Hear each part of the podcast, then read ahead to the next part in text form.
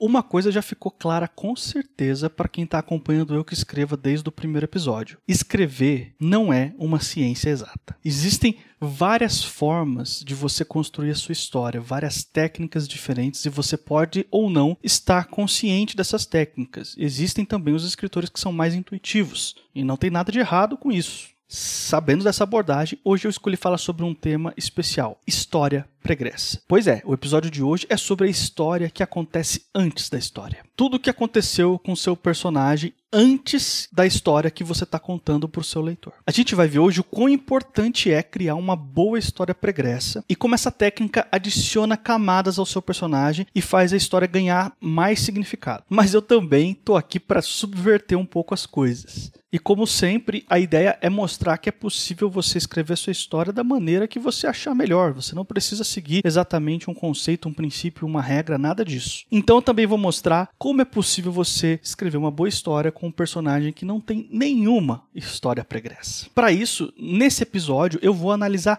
dois Coringas. O Coringa interpretado pelo Heath Ledger no filme de 2008 e o Coringa interpretado por Joaquim Phoenix em 2019. Eu sou o Lucas Mota e você está ouvindo o Eu Que Escrevo.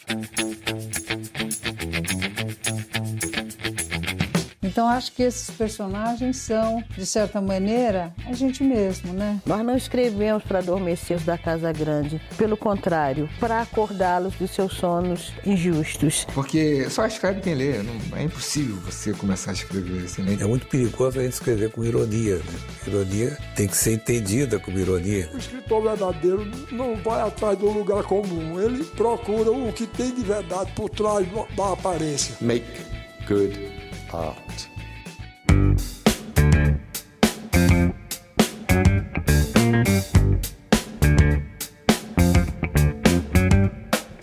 Bom, eu acho que nada mais justo do que eu já começar fazendo o meu pedido de desculpas aí para você ouvinte. Eu fiquei algumas semanas sem postar episódio nenhum e também não dei sinal de vida nas redes sociais. Me desculpem, eu tive alguns problemas técnicos, correria de final de ano, enfim, várias coisas aconteceram. Eu espero que isso não se repita, mas se por um acaso surgir um novo imprevisto, dessa vez eu vou manter você informado através das redes sociais do Eu Que Escreva. Você pode seguir o arroba Eu Que Escreva no Instagram ou no Twitter. E para quem tá chegando agora, não custa lembrar, você pode assinar o feed do meu podcast em qualquer agregador da sua preferência. É só procurar por Eu Que Escreva. E como eu sei que muita gente prefere escutar podcast pelo Spotify, a gente também está disponível lá.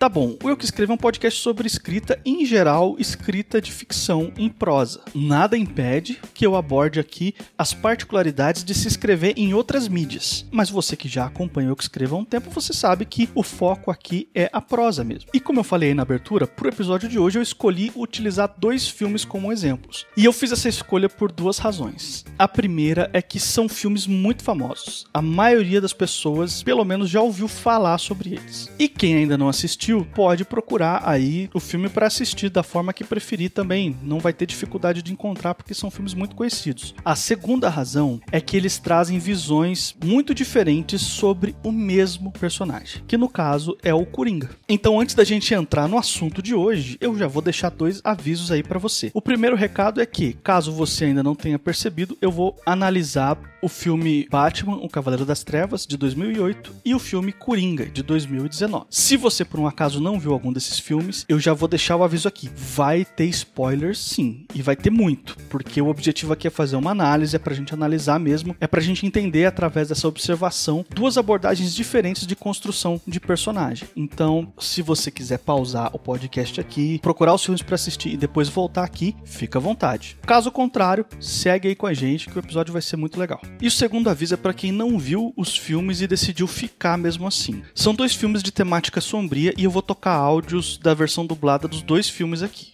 Então, algumas cenas podem abordar alguns temas meio perturbadores. Não é nada muito explícito, nada muito sério, mas ainda assim a carga dramática e principalmente a perturbação psicológica que essas duas obras imprimem nos personagens é muito grande. Então, se por um acaso você tem algum problema com esse tipo de temática, talvez esse aqui não seja o episódio para você. Uma coisa interessante sobre esses dois filmes é que eu vou poder analisar o mesmo personagem, colocar lado a lado duas abordagens diferentes e explicar ponto a ponto por que, que as duas funcionam. e assim deixar você que está ouvindo livre para escolher qual abordagem você quer utilizar na sua história, com seus personagens. E o personagem aqui no caso é o Coringa, o vilão mais famoso do Batman.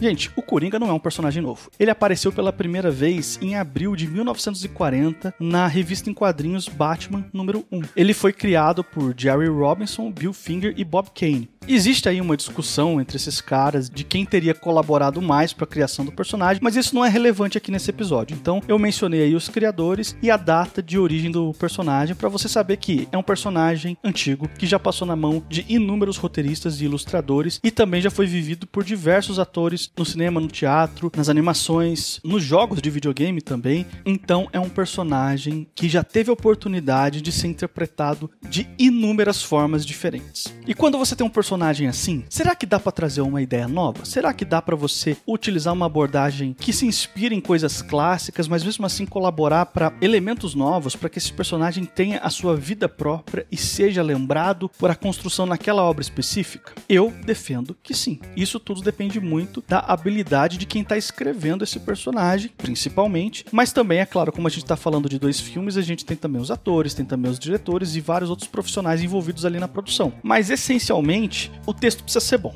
Então, tá na sua mão, na minha mão, nós escritores, a responsabilidade inicial de quando a gente tem a oportunidade de revitalizar algum personagem já consagrado e já muito conhecido do público, tá na nossa mão a responsabilidade inicial de fazer com que ele tenha vida própria, independente de todo o imaginário popular que ele já tem nas outras mídias.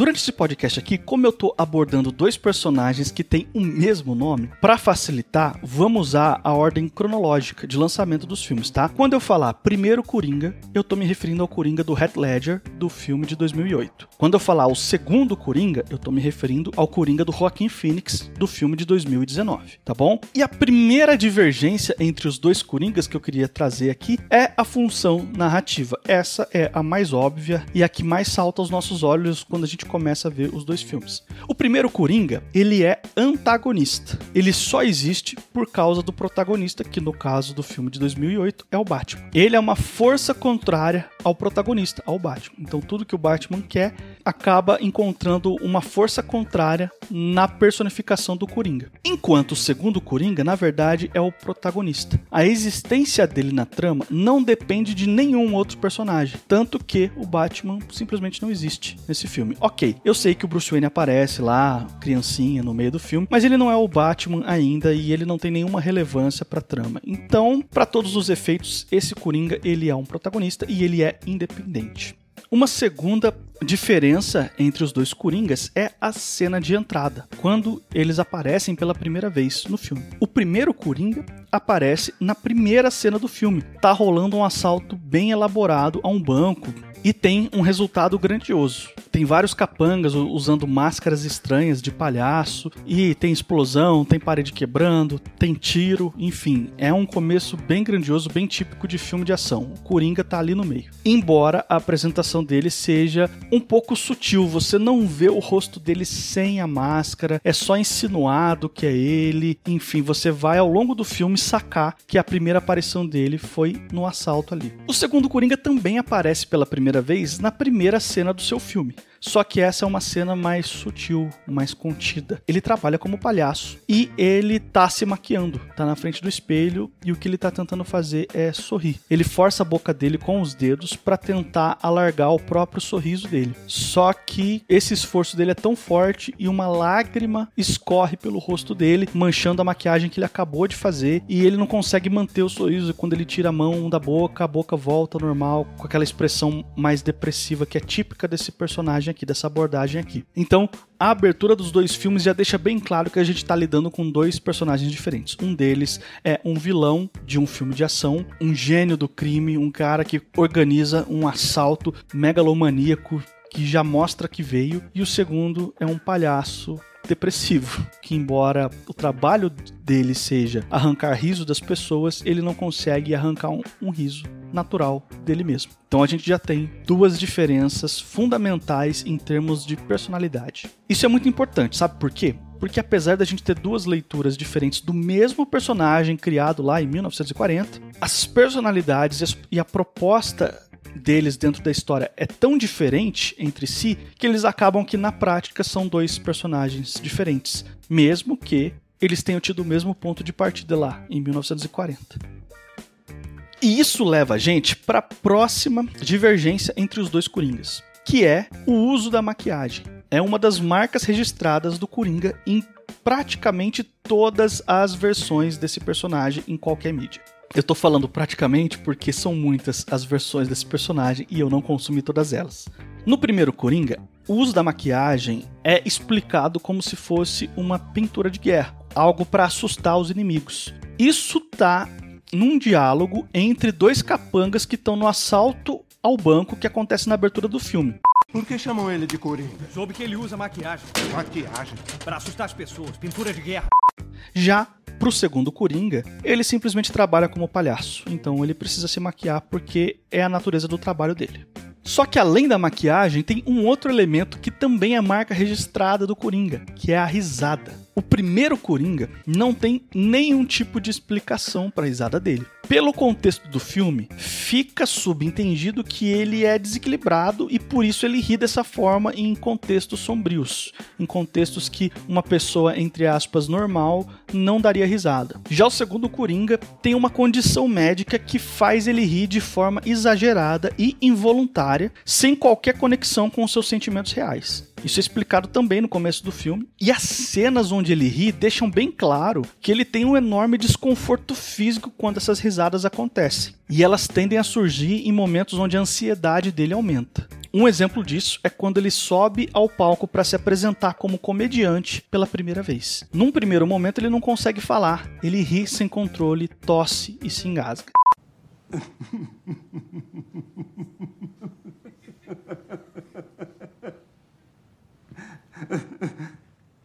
Alô, é bom estar aqui.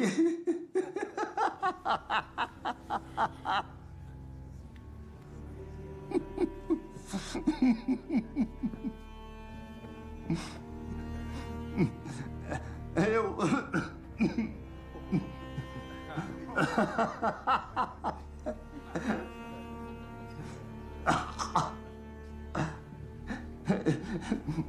Eu, eu odiava a escola quando era criança.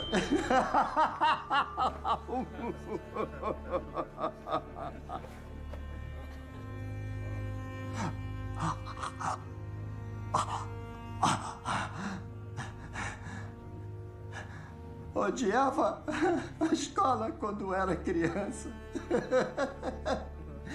Minha mãe dizia: Aproveita agora, um dia vai ter que trabalhar para viver. Não, não vou, mãe. Vou ser comediante.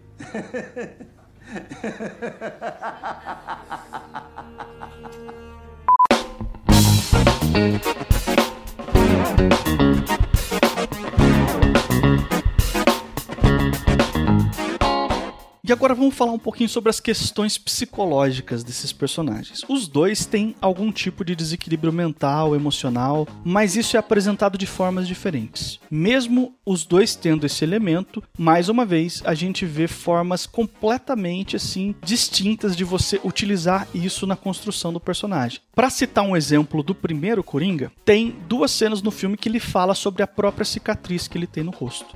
A primeira é essa. Quer saber como consegui as cicatrizes? Meu pai era um bêbado e um drogado. Uma noite, ele chegou mais doido do que o normal. Mamãe pegou a faca da cozinha para se defender. Ele não gostou nada, nem um pouco. E então, comigo assistindo, ele meteu a faca nela rindo o tempo inteiro. Se virou para mim e, e disse: Por que está tão sério? Chegou perto de mim com a faca. Por que está tão sério? Enfiou a lâmina na minha boca. Vamos botar um sorriso nessa cara. E. Por que está tão sério? Agora presta atenção no que ele fala na segunda oportunidade que ele tem de falar das cicatrizes dele. Parece nervosa. são as cicatrizes. Quer saber como eu consegui? Vem cá. Vem. Olha pra mim. Eu tinha uma mulher. Ela era bonita, como você. E ela me dizia que eu inculcava demais. Me dizia que eu devia sorrir mais. Ela jogava e se envolvia com agiotas. Bem, um dia retalharam a cara dela. Nós não tínhamos grana para cirurgia. Ela não aguentou. Eu só queria vê-la sorrir outra vez. Hum. Eu só queria que ela soubesse que eu não ligava para as cicatrizes. Daí, eu enfiei uma navalha na boca e fiz isto. Comigo. E adivinha? Ela não aguentou me ver. E foi embora. Agora eu vejo o lado irônico. Percebeu que são histórias completamente diferentes? Isso aqui é uma pista sobre o desequilíbrio dele. No fim das contas, a gente termina o filme sem saber qual é a origem dessa cicatriz que ele tem no rosto. Pode ser qualquer uma dessas duas histórias ou pode ser uma terceira história não mencionada. Ele está usando essas histórias para intimidar as pessoas que estão ali em cena com ele. Então, a causa da cicatriz, na verdade, não importa. O que importa é que ele está usando isso para atingir o objetivo dele ali no momento, que é causar mais medo nas pessoas. E ó, aqui entre nós, eu sempre considerei isso genial nesse filme. Eu sempre achei que essa contradição das cicatrizes era uma aula de construção de personagens e de criação de personagens. E eu continuo achando isso até hoje. Sempre que alguém me pede algum exemplo específico de construção de personagem, eu cito esse Coringa do filme de 2008. Só que o segundo Coringa também fez isso de forma brilhante. Então eu preciso incluir ele nos meus exemplos hoje em dia também. No caso dele, eu peguei como exemplo as conversas que ele tem com as psiquiatras do filme. São três conversas ao todo. Essa aqui é a primeira. Acha que vir aqui é positivo? Ajuda a ter alguém para conversar? Me sentia melhor quando eu estava preso no sanatório. E você refletiu mais sobre por que ficou preso lá?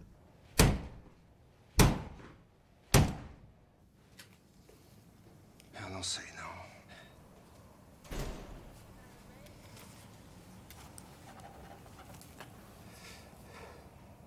Será que pode pedir para o médico aumentar a minha medicação?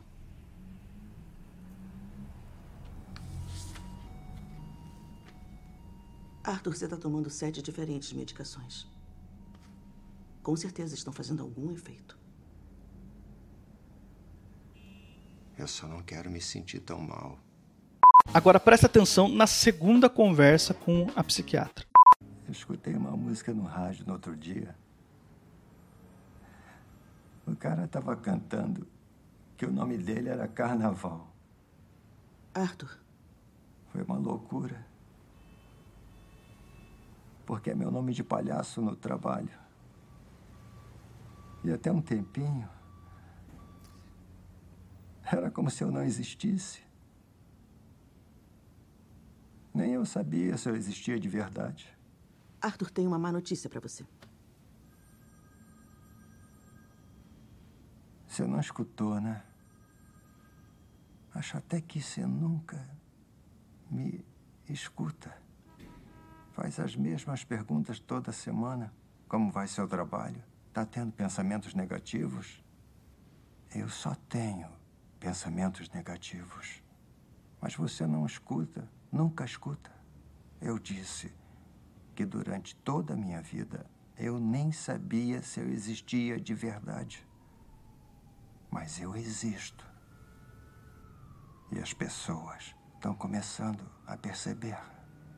E por último, mas não menos importante, a terceira conversa com a psiquiatra.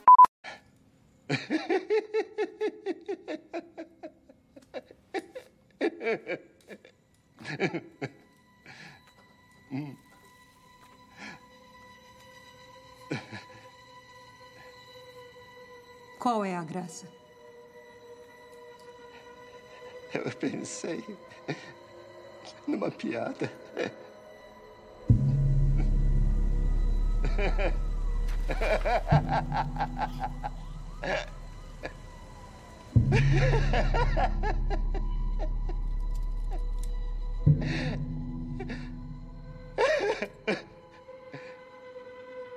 Você quer contar pra mim?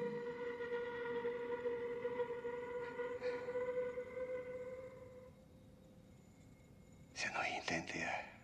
Essas três conversas, elas acontecem de forma cronológica no filme e elas ajudam a gente a entender o psicológico do personagem e até o arco emocional dele. Ele expõe as suas fragilidades, ele pede ajuda, ele reclama quando não consegue ajuda e depois ele acaba aceitando que não é ele que precisa de ajuda e sim a sociedade como um todo. E a conclusão dele é uma espécie de autoaceitação usada como um mecanismo de defesa. Ele aceita a própria vida dele como uma, entre aspas, comédia. Um homem completamente quebrado.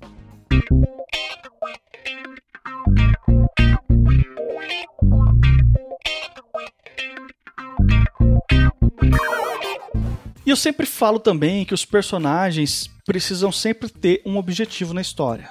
Claro que isso é, tem mais peso para os personagens que aparecem mais, né? Protagonista, antagonista, enfim, os coadjuvantes de maior relevância. Eu vou me aprofundar um pouquinho mais sobre essa questão do objetivo para um personagem em episódios vindouros aqui do Eu Que Escrevo. Por hora, vamos analisar aqui os objetivos dos dois Coringas. O primeiro Coringa, ele começa o filme com o objetivo de matar o Batman. Olha, escutem só. Eu sei por que decidiram fazer suas sessões de terapia em grupo em plena luz do dia. Eu sei porque tem medo de sair à noite. O Batman. O Batman mostrou a Gotham quem são vocês. Infelizmente, o Dent é só o começo. E o que o, o, o cara da televisão está chamando de plano o Batman não respeita as jurisdições. Ele vai achar e vai fazê-lo piar. Eu conheço um traíra quando eu vejo um. E. O que você propõe? É simples. Nós matamos o Batman. Se é tão simples, por que você ainda não matou ele? Se você é bom numa coisa, nunca faça de graça.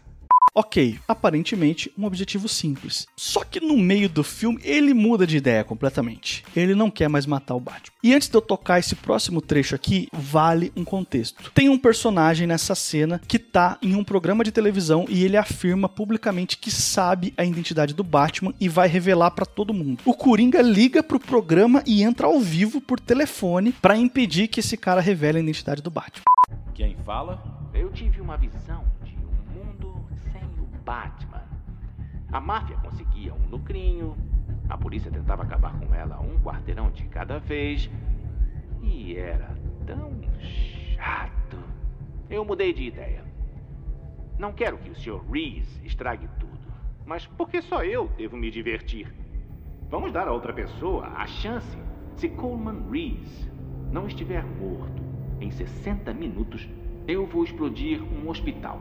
E por fim, ele muda mais uma vez o objetivo dele. Ele quer destruir o senso de moralidade de todo mundo na cidade, do Batman, do Harvey Dent e da população de Gotham. E aí, para quem assistiu o filme, isso tá bem exemplificado naquela famosa cena das balsas. O segundo Coringa ele começa o filme com um objetivo mais mundano. Ele quer seguir uma carreira de comediante stand-up. Eu tenho usado como diário e como caderno de piadas pensamentos que têm graça, observações.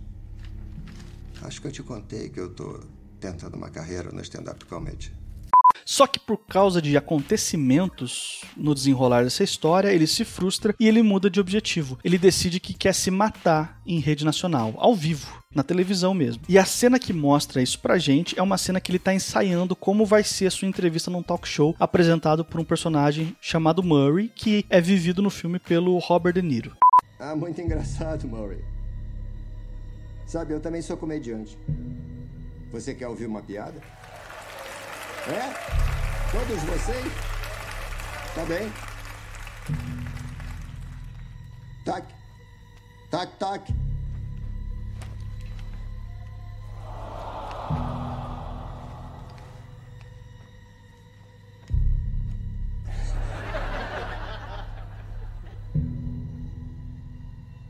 Tac, tac. Ele fica imaginando ali a reação das pessoas ensaia as falas que ele vai usar. E no final ele saca uma arma e aperta o gatilho. Ela tá sem bala, porque é só um ensaio, mas a arma tá apontada pro próprio queixo dele. E por fim, ele muda mais uma vez o objetivo dele. Na hora da entrevista, ele mais uma vez se frustra com as coisas que ele tem que escutar, e aí ele se dá conta que não é ele que tem que morrer, e sim a organização social. E ele conclui matando o apresentador do talk show como uma espécie de metáfora para o seu novo insight. Os dois Coringas têm objetivos muito diferentes, mas é curioso ver que os dois mudam de ideia ao longo do filme, né?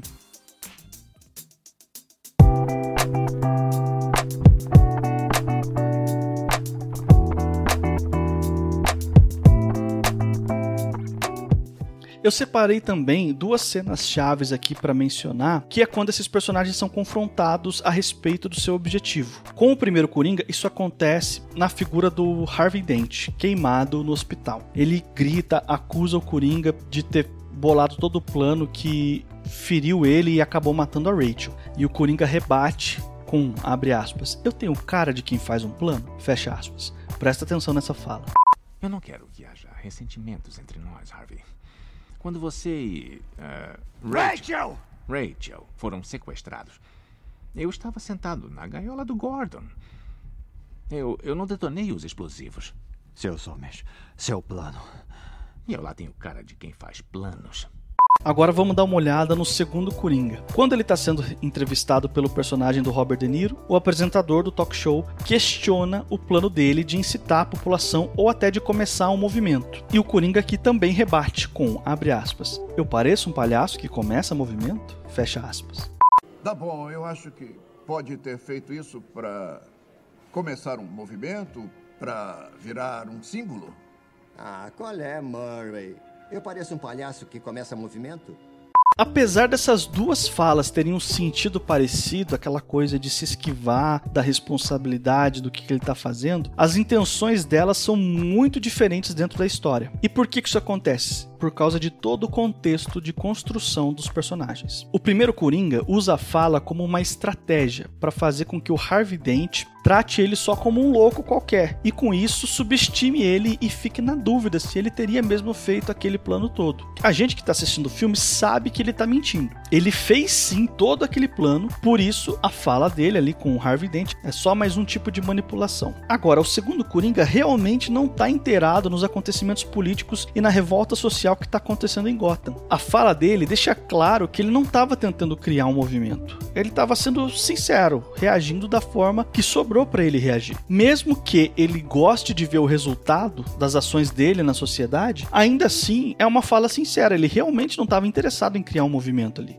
Tudo que eu falei até agora a respeito desses dois coringas são pequenos pedaços desse quebra-cabeça que é a história pregressa de um personagem. Né, o primeiro Coringa, até agora, a gente não tem peça nenhuma para montar quem ele foi antes da história que está se passando ali no filme. Agora, o segundo Coringa, ele tem muitas pistas, muitas coisas que levam a gente a desconfiar de qual foi o passado dele. E esse é o momento chave aqui desse podcast, porque eu vou analisar justamente isso, o passado desses personagens. História pregressa é nada mais do que isso, é o passado de um personagem. É uma história que não necessariamente vai ser contada dentro do texto, dentro da narrativa, e se for, ela pode ser só mencionada, só abordada, ela pode não necessariamente ser aprofundada, e ainda assim ela tem um reflexo muito grande pro personagem. Ela tem um peso muito grande a ponto de explicar pro público por que, que aquele personagem é assim e como ele chegou até ali. E no primeiro Coringa, tem uma cena em que ele tá preso e o comissário Gordon tá conversando com o prefeito, explicando para ele tudo o que eles conseguiram descobrir sobre o Coringa.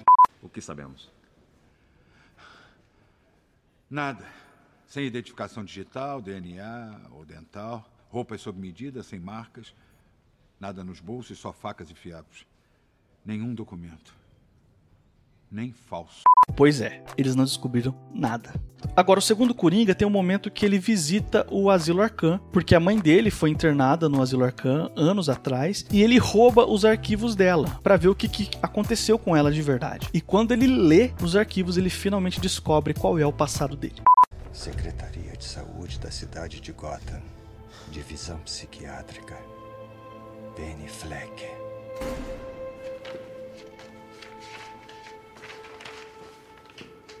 Comportamento extremamente bizarro, abuso físico.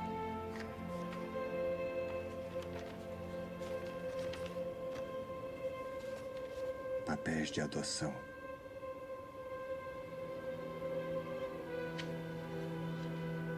Já discutimos isso, Benny. Você adotou ele. Temos toda a papelada, tá aqui. Não é verdade. O Thomas conseguiu fazer essa armação para guardar esse nosso segredo. Você também não fez nada. Quando um dos seus namorados várias vezes bateu no seu filho adotivo e também te espancou.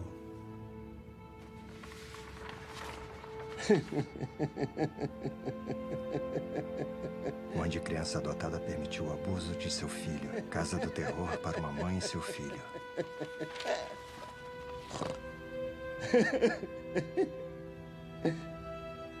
Penny.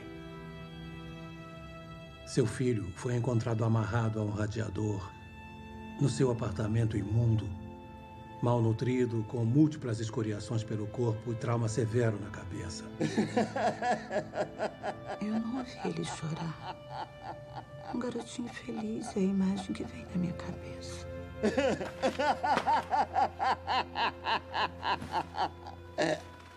No primeiro Coringa, a gente não sabe nada sobre ele. No segundo Coringa, a gente sabe tudo. Até mesmo o nome dele, que é apresentado aqui pra gente como Arthur Fleck. Nos dois casos, a gente tem personagens sombrios, perigosos a seu próprio modo, mas igualmente tratados pela sociedade de Gotham como uma ameaça à segurança pública. Mesmo as duas abordagens tendo suas similaridades, elas são completamente opostas. Um deles não tem nenhuma história pregressa. O outro tem uma história pregressa completa, com vários detalhes. E sabe de uma coisa? Os dois funcionam. Isso aqui é uma prova e um lembrete pra gente que tudo na escrita depende. Você pode até seguir as entre aspas regras, mas você pode também quebrar elas. E a minha dica final para você que está construindo aí os personagens para sua narrativa, especialmente se você está começando na escrita, tem pouca experiência, ainda tem muita dúvida sobre o seu processo, comece apostando na história pregressa. Ela não precisa ser muito detalhada como a gente viu em um dos exemplos aqui do segundo Coringa. Ela pode ser só uma menção, um detalhezinho, alguma coisa para ajudar o seu leitor a entender o que aconteceu no passado daquele personagem e como esse passado influencia no que ele está fazendo no presente. Por que, que eu estou recomendando para quem tem menos experiência começar tentando usar a história pregressa? Porque tentar criar um personagem sem história pregressa requer um pouco mais de habilidade. É mais difícil e um pouquinho mais confuso para quem está começando, sabe? Porque você tem que convencer o seu leitor das motivações e das decisões do seu personagem sem falar nada sobre o passado dele, só com o que está acontecendo naquele momento. E eu vou até fazer uma analogia aqui: é como você conhecer uma pessoa.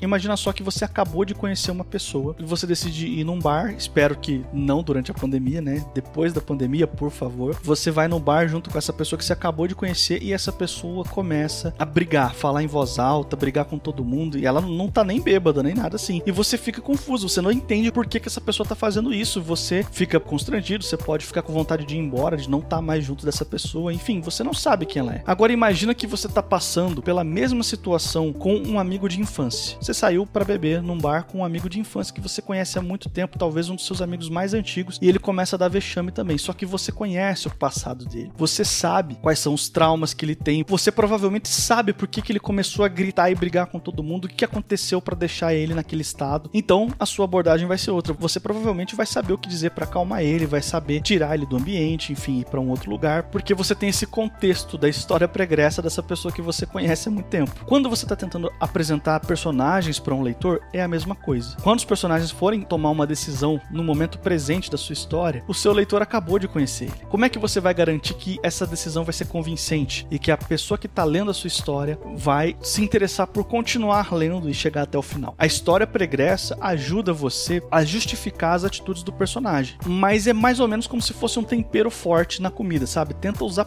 pouquinho, tenta usar na medida certa, não, não passa da conta não, porque senão também fica chato. Agora, eu falei que começar criando personagens com história pregressa é um pouco mais fácil, mas não se engane, é difícil também, tá? Não tem absolutamente nada fácil na escrita. É isso, o episódio de hoje vai ficando por aqui e vocês que escrevam.